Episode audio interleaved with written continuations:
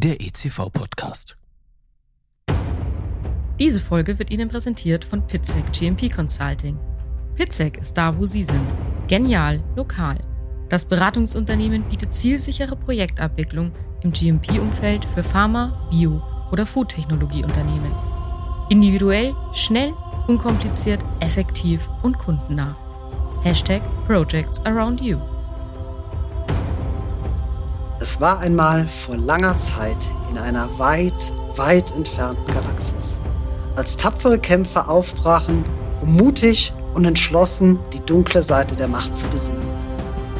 Als Reinraum-Community sind wir die Next Generation der Jedis und kämpfen jeden Tag aufs Neue gegen die dunkle Macht.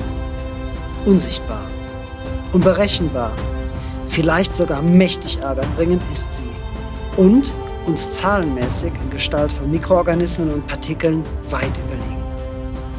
Doch mit mentaler Bereitschaft, aktuellem Wissen und der Expertise erfahrener Reinraum-Jedis können wir es schaffen, denn dann ist die Macht mit uns.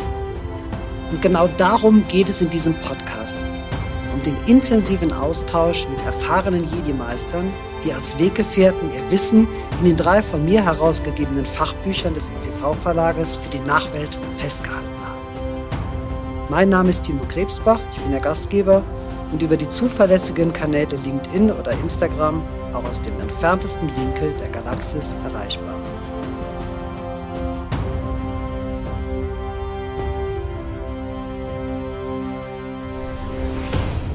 Und damit herzlich willkommen zu einer weiteren Folge unseres ECV-Podcasts. Heute mit dem Titel Noch sicherer durch Raum und Zeit. Wie in der vorigen Folge auch, tauchen wir ab in den Themenkomplex Qualifizierung von Reinräumen und haben dazu wieder unseren sehr erfahrenen Jedi-Meister Dr. Inch Jürgen Blattner eingeladen. Lieber Jürgen, herzlich willkommen zurück. Machen wir genau da weiter, wo wir in der vorigen Folge aufgehört haben und widmen uns mit Lichtgeschwindigkeit wieder den Messmethoden im Reinraum zu. Wie ein roter Faden zieht es sich durch die unterschiedlichen Star Wars-Episoden. Die helle Seite der Macht steht ordentlich unter Druck und die dunkle Seite der Macht hat tatsächlich mit Leckagen im System zu kämpfen. Im Reinraum sind wir in der sehr komfortablen Situation, diesen Druck und die Lecks sogar bestimmen zu können. Wie denn? Also die Lecks bestimmen, klar, gehen jetzt vom, vom Reinraum selber. Wenn ich natürlich in, im Raumgebilde ein Leck habe, klar, kann ich keinen Druck aufbauen. Kleine Lecks, klar, äh, kann ich trotzdem einen Druck aufbauen, aber das ist natürlich auf Deutsch gesagt Energieverschwendung. Äh, gehen wir jetzt aber zum kritischen Punkt, jetzt gerade bei Leckagen hin, das sind nämlich die endständigen Filter, die sogenannten HEPA- oder ULPA-Filter. Mhm. Und äh, diese Filter, da möchte ich auch mit einem, ja, ich würde mal sagen, äh, Unwissenheitsvorsprung aufräumen, weil man liest immer wieder, ja, alle zwei Jahre, alle sieben Jahre sollen die Filter gewechselt werden. Ja. Das Problem ist, altert ein Filter? Wie gesagt, im Moment standardmäßig sind es Glasfaserfiltern. Nö. Was passiert mit den Glasfasern? Eigentlich nichts. Wenn sie brechen, entsteht eine Leckage, dann müssen sie gewechselt werden. Mhm. Wenn sie aber in Ordnung sind, also ich habe Kollegen, die betreuen Anlagen, die haben die letzten 15, 16 Jahre kein Filter gewechselt. Mhm. Was ist das Entscheidende für so einen Filterwechsel? Klar, wenn sie beschädigt sind, weil reparieren, ist auch schön jetzt in der neuen Ausgabe, steht drin, dass eine äh, Reparatur einer Beschädigung im Filtermedium ein Provisorium ist. Ich fand diese Wortwahl nicht so, weil jeder weiß, nichts hält länger als ein Provisorium. Ja, ne? genau. Also wir reparieren grundsätzlich nicht. Also wenn eine Beschädigung vom Filtermedium da ist, dann muss es gewechselt werden. Mhm. Das andere ist natürlich, und dann kommen wir wieder zurück auf den Druck, wenn so ein Filter Jahre eingebaut ist, lagert es Partikel ein, Vielleicht. Mhm. Wir haben ja endständige Filter, wir haben vorher eine zwei-, dreistufige, das ist gerade vierstufige Vorfiltrierung. Mhm. Eigentlich sollten ja keine Partikel zum Filter durchdringen. Mhm. Hm? Also, was machen wir? Und das steht auch in der ISO-Norm so drin. Wir machen einmal jährlich den Differenzdruckverlust am Filter. Ja. Also wir, wir messen den Druckabfall am Filter und nehmen den auf und dann sehen wir auch, wie gut unsere Vorfiltrierung ist, weil wenn dieser Druck nämlich über Jahre gar nicht oder minimal ansteigt, dann habe ich eine vernünftige Vorfiltrierung. Mhm. Steigt er gewaltig an, dann muss ich mir Gedanken machen, ob ich vielleicht meine Vorfiltrierung besser mache oder eine Stufe hinzufüge. Ne? Weil klar, so ein endständiges Filter ist natürlich erheblich teurer wie die sogenannten Vorfilter. Ja. Was ist jetzt der Druckverlust? Also die Hersteller geben meistens bei den HEPA-Filtern, ULPA-Filtern einen Druckverlust bis 450 oder 500 Pascal an. Also kann man sagen, 500 Pascal, bis dahin ist das Filter wunderbar zu gebrauchen. Mhm. Problem ist jetzt wiederum, da muss ich nämlich zurückgehen auf die Lüftungsanlage. Wie ist denn mein Druck im Kanal? Meistens ist der Druck im Kanal zwischen 350 oder 400 Pascal. Mhm. Hat jetzt der Kanaldruck 400 Pascal als Beispiel und mein Filter hat 400 Pascal, was passiert denn dann? Nichts mehr, Mhm. weil der Druckverlust am Filter genauso hoch ist wie der Druck im Kanal, also Ja. geht nichts mehr durch. Ja. Also muss ich natürlich vorher meinen Filter wechseln, weil ich brauche ja meine Luftmenge. Und damit lege ich zum Beispiel fest, dass ich bei 350, 360 Pascal Druckabfall am Filter meinen Filter wechsle. Schlaue Leute, hauptsächlich aufs Finanzielle bedacht, sagen natürlich auch, je höher der Druckverlust am Filter, desto mehr Kraft brauche ich, die gleiche Luftmenge, weil die Luftmenge Ja. soll ja konstant sein, hindurchzudrücken. Ja, genau. Also brauche ich mehr Energie Mhm.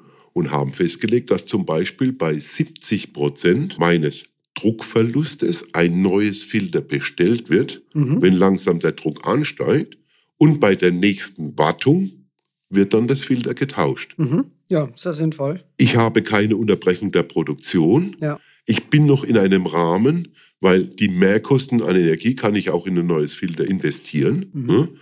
Und ich habe keine Gefahr, dass mein Filter reißt, durchbricht und dann sowieso auch wiederum zur Unterbrechung kommt. Mhm. Ne? Also der Druckverlust sollte jährlich gemessen werden. Es gibt natürlich dann auch wiederum äh, Ansichten, ja, da macht man eine permanente Druckmessung an einem Referenzfilter. Das finde ich übertrieben, weil so stark steigt der Druck nicht an in so kurzer Zeit. Ne? Also einmal die Druckdifferenzmessung im Jahr durchgeführt reicht aus und das empfiehlt sowohl die VDI 2083 als auch die ISO 14644 einmal im Jahr den Differenzdruck zu messen. Was dann natürlich als zweites fürs Filter, klar, hat er noch äh, ein kleines Leck. Das Problem ist natürlich, wir sprechen von Leck und da sagen auch beide Normen bzw. die Richtlinie, wir betrachten die Partikelgröße 0,3 Mikrometer. Mhm. Ja, das Problem ist, mit unserem bloßen Auge bei der visuellen Kontrolle können wir nicht erkennen, ob jetzt da ein Einmühleck ist oder irgendwas. Das ist einfach zu klein, Ja. die Abmessung. Also müssen wir einen Lecktest im eingebauten Zustand durchführen. Mhm. Und da gibt es jetzt eben seit 2020 eine Neuerung. Früher hat man immer auf den Abscheidegrad geschaut. Eben das H13-Filter hatte 99,95% Abscheidung. Minimal, besser ist natürlich klar. Aber auch die Charakterisierung von diesen HEPA-Filtern geht auf den Abscheidegrad, eben auf die 99,95. Mhm. Und damit man jetzt ganz klar unterscheidet zwischen der Klassifizierung eines Filters beim Hersteller und der Messung der Leckfreiheit an einem eingebauten Filter im Reinraum, Mhm. hat man jetzt beschlossen, wir gehen nicht auf den Abscheidegrad, sondern wir gehen auf die Penetration, den Durchlassgrad, den Durchdringungsgrad an einem Filter Mhm. und hat einfach festgelegt, wir betrachten die Partikelgröße 0,3 μ. Habe ich einen H13-Filter, dann habe ich eine maximale Penetration von 0,1 Prozent. Habe ich einen H14-Filter nach ISO, dann habe ich einen maximalen Durchdringungsgrad von 0,01 Prozent. Wobei man ganz klar sagen muss, ist eine Leckage da, dann habe ich ja von der Theorie her die gleiche Konzentration auf der Rohgasseite wie oder auf der Reingasseite wie auf der Rohgasseite. Ja. Genau. Also da brauche ich nicht um 0,1 Prozent oder 1 Prozent, da äh, messe ich viel höhere Partikelkonzentrationen auf der Reingasseite. Ja. Ist ein relativ einfaches Verfahren. Man hat es jetzt auch für die Durchführung vereinfacht, ist natürlich zeitintensiv, weil die ganze Fläche vom äh, Filtermedium muss abgefahren, abgescannt werden ne? Mhm. und natürlich auch die Dichtung und die Medienaufnahme und das Filtergehäuse. Also so die reine Messzeit für jetzt so ein Standardfilter, 4 Fuß mal 4 Fuß, also Mhm. 610 mal 610, läuft sich auf drei bis vier Minuten, je nachdem, welches Verfahren, welche Rohgaskonzentration ich einsetze. Ja. Da gibt es auch eine schöne Tabelle dafür. ne? Aber so drei, vier Minuten habe ich eine Messzeit, eine reine Messzeit für die Leckfreiheit. Und das mache ich eben, wenn ich jetzt nach der VDI gehe, beziehungsweise ISO, mache ich das einmal im Jahr für alle Reinraumklassen. Der Annex 1 aus dem EG-Leitfaden, der sagt nein, für die Klasse A und B maximal sechs Monate, für C und D habe ich meine zwölf Monate Zeit. Und da möchte ich auch anmerken, Leute, da steht drin zwölf Monate. Zwölf Monate heißt zwölf Monate, nicht zwölf Monate und plus minus 30 Tage. Mhm. Also immer zwölf Monate, zwölf Monate und ein Tag ist man aus dem Intervall raus. Prima. Nun zu einem weiteren wichtigen Teil der physikalischen Messungen im Reinraum, bei der es insbesondere um Hierarchien geht, also bis letztlich rauf zur obersten Ordnung, die Bestimmung der Reinraumklassen. Kannst du als erfahrener Reinraumjedi einem eher unerfahrenen Padawan mal Einblick in diesen zunächst undurchsichtigen Sternnebel geben? Es ist relativ einfach. Man hat versucht, Klassen zu bilden. Und diese sogenannten Reinraumklassen, das sind eben die Klasse, und hier geht wiederum der EG-Leitfaden der guten Herrschmann, beziehungsweise der Annex 1, das sind die Klassen A, B, C und D. Mhm. Wir sprechen bei der ISO auch immer von äh, Reinraumklasse, das ist aber leider nicht so. Es heißt zwar zum Beispiel ISO-Klasse 5 oder ISO-Klasse 7, aber damit ist keine Klasse gemeint, sondern eine Klassifizierungszahl.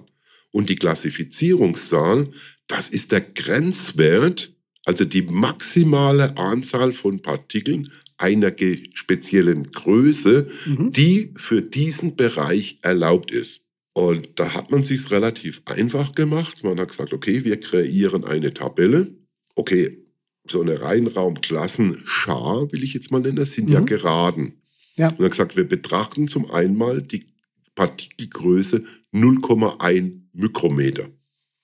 Mhm. Und hat dann gesagt, okay, die Klasse 1 erlaubt ein Partikel 0,1 μ groß pro Kubikmeter für diese Klassifizierungszahl ISO-Klasse 1. Mhm. Bei der ISO-Klasse 2 als Klassifizierungszahl die 10, bei der ISO-Klasse 3 die 100 und so weiter, bis ich eben äh, im Prinzip bis hoch zur ISO-Klasse 9, beziehungsweise bei 0,1 μ hört man bei äh, der ISO-Klasse 5 auf. Mhm. Um jetzt eine Gerade zu bilden, brauche ich natürlich noch eine zweite Partikelgröße. Und da hat man einfach die 0,5 μ genommen. Die kommt ja aus dem US Federal Standard 209e. Da hatten wir ja schon Grenzwerte definiert. Mhm. Also die, äh, im Prinzip der US Federal Standard kommt ja aus den 80ern. Mhm. Also der ist schon 40 Jahre alt. Und da hat man gesagt, okay, wir haben hier auch die ISO-Klasse 3 als Beispiel, entspreche mit der Klassifizierungszahl von einem Partikel pro Kubikfuß. Mhm. Die Norm geht aber auf Kubikmeter, also sind es 35 Partikel pro Kubikmeter. Mhm. Bei der Ja. ISO-Klasse 4 wären es dann 352, weil 35,2 mal den Kubikfuß habe ich meinen Kubikmeter. Mhm. ISO-Klasse 5 wäre ja die Klasse 100, Partikel 0,5 μ pro Kubikfuß wären die 3520. Und damit hatte man zwei Spalten, 0,1 μ und die 0,5 μ mit entsprechenden Grenzwerten. Damit hat man sich dann, kann man ja eine Formel machen, ist eine Gerade, Anfangspunkt mit Steigung, alles ist relativ einfach zu machen. Ja. Und damit hat man alle anderen Werte in Bezug auf die Partikelgröße mit der gleichen Steigung berechnet und damit kann man die Grenzwerte für alle, ob ich jetzt die 0,2 μ, die 0,3 μ, die 1 μ oder die 5 μ habe, mhm. kann man sich damit berechnen. Und äh, so hat man das einfach eingefügt. ja, und dann haben wir natürlich die Anforderung, gerade als Beispiel Sterilherstellung, die ja. Zone A ja. und die Umgebung ist B. Und okay, Sterilherstellung, turbulenzarme Verdrängungsströmung, das heißt, ich habe da überhaupt keine Verdünnung. Deswegen Zustand addressed in operation ist bei beiden die gleiche hohe Konzentration erlaubt. Mhm. Und dann geht man einfach eine Klassifizierungszahl höher und dann hat man das. Ne? Und dann hat man auch unterschieden zwischen Address-Zustand und In Operation. Bei In Operation erlaubt man im Prinzip einen Faktor 10 höhere Partikel wie im Address-Zustand. Ausnahme ist die Klasse B, weil man hat die ISO-Klasse 5 als Klassifizierungszahl für A, Zone A, Addressed in Operation und B natürlich auch Addressed. Und in Operation hat man als ISO-Klasse 7 definiert. Wow. Aber das kann einen jungen Padawan schon mal ganz schön ins Schwitzen bringen. Also von daher sollten wir jetzt mal eine kurze Erholungspause einlegen. Und selbst die ist wie alles bei den exakt messenden Wissenschaften im Reinraum eben selbstverständlich bestimmbar. Wie wird denn diese Erholzeit ermittelt? Bei der Erholzeitmessung im Reinraum, klar, gehen wieder Erholzeit, Address-Zustand, wie in der vorhergehenden Folge schon mal beschrieben, äh, gehen wir hin. Wir brauchen da äh, im Prinzip einen Worst Case, also wir kreieren einen Worst Case, also brauchen wir einen Aerosolgenerator. Die Norm gibt vor, wir betrachten grundsätzlich die kleinste Partikelgrößenklasse, die, des, den kleinsten Partikelgrößenkanal des Partikelzählers. Das wäre standardmäßig die 0,3 μ. Gibt auch die Möglichkeit, wir sagen, wir nehmen die 0,5 μ, aber die Norm empfiehlt diese 0,3 μ.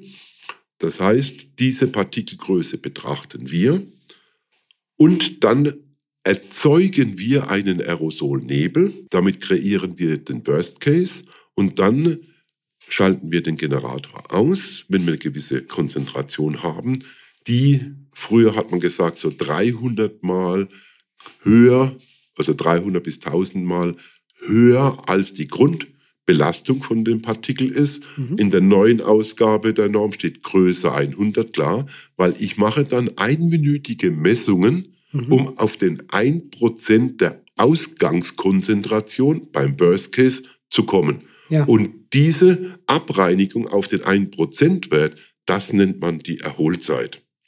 Problem ist natürlich bei der Erholzeit, wo mache ich das? Mhm. Ich brauche ja meinen Messpunkt.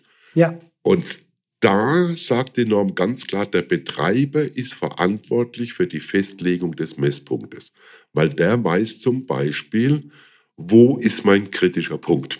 Mhm. Eine einfache Überlegung, ich habe ja, bevor ich die Recovery mache, habe ich ja meine Reinraumklasse bestimmt. Ja. Der Reinraumklassen-Pesspunkt mit den höchsten Messwerten hat ja die schlechteste Verdünnung. Schlechteste Verdünnung würde ja dann bedeuten, ich habe die längste Erholzeit. Also nehme ich mir diesen Punkt. Mhm. Ich definiere den als kritischen Punkt, ich mache da meine Messung und schaue dann, wie lange dauert die Abreinigung. Mhm. Je besser die Abreinigung, ne, desto sicherer ist natürlich auch für mein Produkt, wenn was passiert, kann ich wieder, muss ich stoppen, kann ich weiterarbeiten oder zum Beispiel bei der Schleuse, ja. wie lange wähle ich meine Verregnungszeit aus? Ne? Gibt viele Schleusen, die haben keine Verriegelungszeit, manche haben eine Minute oder 30 Sekunden, aber dazu müsste natürlich dann auch die Erholzeit mhm. mhm. ja, genauso kurz sein. Ja. ja. Also höhere Luftwechselzahlen. Was nun schön ist, eben in der neuesten Ausgabe der ISO 14644 Blatt 3 gibt es eine ja, Erholzeitbestimmung. Da kann man mit den Messwerten, die ich aus der Erholzeit bekomme, also Anfangskonzentration, Endkonzentration der Erholzeit selber, ja. gibt es eine Formel. Da kann ich mir die Luftwechselrate an diesem Punkt für die Erholzeit bestimmen. Das ist jetzt keine Messung, die ich durch oder Berechnung, die ich durchführen muss und protokolliere, aber damit kann ich zum Beispiel überprüfen, ist mein theoretischer Wert für die Luftwechselzahl höher als der tatsächliche Mittelwert vom Raum, dann muss ich sagen, der Messpunkt ist leider nicht der schlechteste. Ich muss mir einen anderen suchen. Ne? Komme ich auf den gleichen Wert, habe ich einen Mittelwert, ist meine, äh, meine Luftwechselzahl berechnet aus der Erholzeit geringer als meine mittlere Luftwechselzahl, dann bin ich mit Sicherheit am schlechtesten Punkt oder im schlechtesten Bereich für meine Erholzeit. Okay, super. Bleibt noch eine Bestimmung, über die wir heute unbedingt sprechen sollten. Und diese Messung hätte man vermutlich auch in Darth Vaders Helm durchführen können, der ja in regelmäßigen Abständen ordentlich durchgepustet wurde, auch wenn es andere Gründe hat. Sprechen wir über die Clean-Up-Phase. Mhm. Okay, Clean-Up-Phase. Es wird immer wieder äh, ja, bisschen verwechselt, die Clean-Up-Phase mit Erholzeit. Erholzeit, Selbstreinigung von Raum im Zustand addressed. Die Clean-Up-Phase ist auch eine Erholzeit, aber die Erholzeit vom Übergang vom Zustand in Operation bis der Grenzwert für den Address-Zustand erreicht wird. Ganz wichtig, Erholzeit, reine Address, reiner Adresszustand. Die Clean-up-Phase beginnt im Zustand in Operation. 0,3 μ habe ich vorhin gesagt, Partikelgröße Betrachtung für die Erholzeit. Bei der Clean-up-Phase ist es die 0,5 Mikrometer. Mhm. Bei beiden werden natürlich einminütige Messungen gemacht. Aber, und jetzt kommen wir zu der Clean-up-Phase, hier habe ich eine ganz klare Vorgabe, nämlich aus dem Annex 1. Die Clean-up-Phase muss kleiner gleich 20 Minuten sein. Mhm. Die Erholzeit, wie gesagt, die wird definiert durch den Betreiber, die Clean-up-Phase nicht. Und die Clean-up-Phase, weil ich habe ja hier keinen Aerosolgenerator, wo ich definitiv Partikel einsetze, sondern mein Aerosolgenerator sind meine Mitarbeiter. Ja, ja. Und da kommen wir jetzt natürlich zu einem ganz kleinen Streitpunkt, muss ich sagen. Wie oft muss ich die Clean-up-Phase wiederholen? Mhm. Kommen wir wieder zurück zur Erholzeit. Die Erholzeit mache ich bei der Erstqualifizierung, wenn ich im Raum geometrisch nichts verändere und meine Luftmenge auch noch die gleiche ist, die ich dem Raum zuführe, mhm. wird sich auch an der Erholzeit nichts ändern. Mhm. Wenn ich was ändere, muss ich sie wiederholen. Anders sieht es natürlich bei der Clean-up-Phase aus. Die Clean-up-Phase ist abhängig von den Mitarbeitern. Ändere ich Mitarbeiter, jetzt nicht die Anzahl, sondern wirklich die Person, weil jede Person zwar Hunderttausende von Partikel abgibt, wenn er aber anständig gekleidet ist, sich das wunderbar reduziert. Darum, wenn ich einen anderen Mitarbeiter habe oder wenn ich eine Kleideänderung habe, wenn ich zum Beispiel mit zwei Mitarbeitern arbeite oder mit, manchmal mit drei, manchmal mit vier, dann brauche ich für jeden Zustand, wo die entsprechenden Mitarbeiter drin sind, auch meine Clean-up-Phase. Mhm. Aber wann ich es durchführe, da ist wiederum der Betreiber verantwortlich. Mhm. Wie gesagt, ich brauche nur einen Partikelzähler. Ich suche mir einen Punkt, und zwar gerade, weil ja die Menschen, die Aerosol, der Aerosolgenerator ist, ne, äh, suche ich mir einen Punkt, wo ich sehr viele Aktivitäten habe. Hohe Aktivität heißt viele Partikel. Ja. Also gehe ich an diesen Punkt, mache meine Messungen.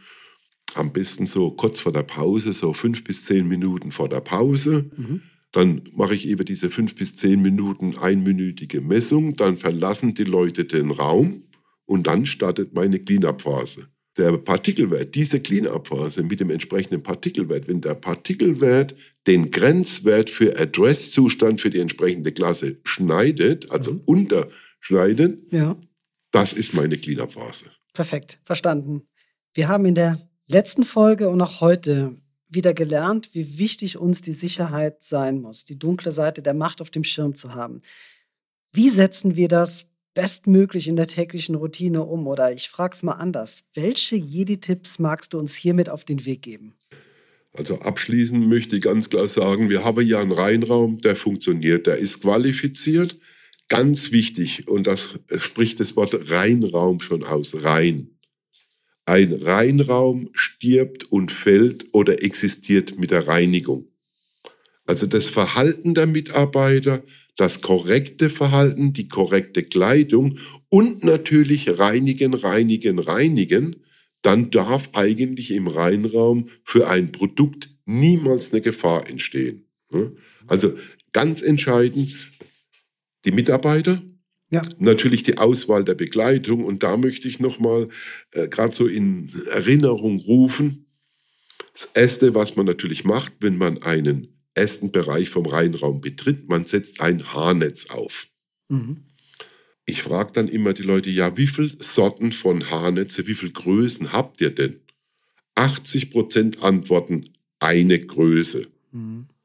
Meine Frage ist dann, ja, stellt ihr nur Mitarbeiter mit der entsprechenden Kopfgröße ein? Ist ja logisch. Das meiste, was der Mensch verliert, verliert er über den Kopf. Partikel. Weil unsere Haare, wenn wir uns draußen bewegen, sind ja nichts anderes wie ein Mob und sammeln. Gott sei Dank verlieren wir die Partikel auch wieder, weil sonst könnte man ja abends den Kopf nicht mehr heben. Also ganz wichtig die Kleidung. Und natürlich muss die Kleidung, die darf nicht zu groß und zu klein sein, die muss entsprechend der Mitarbeiter sein. Dass man natürlich verschiedene Kittel, verschiedene Oberallgrößen hat, mhm. ist selbstverständlich, aber beim Haarnetz nicht.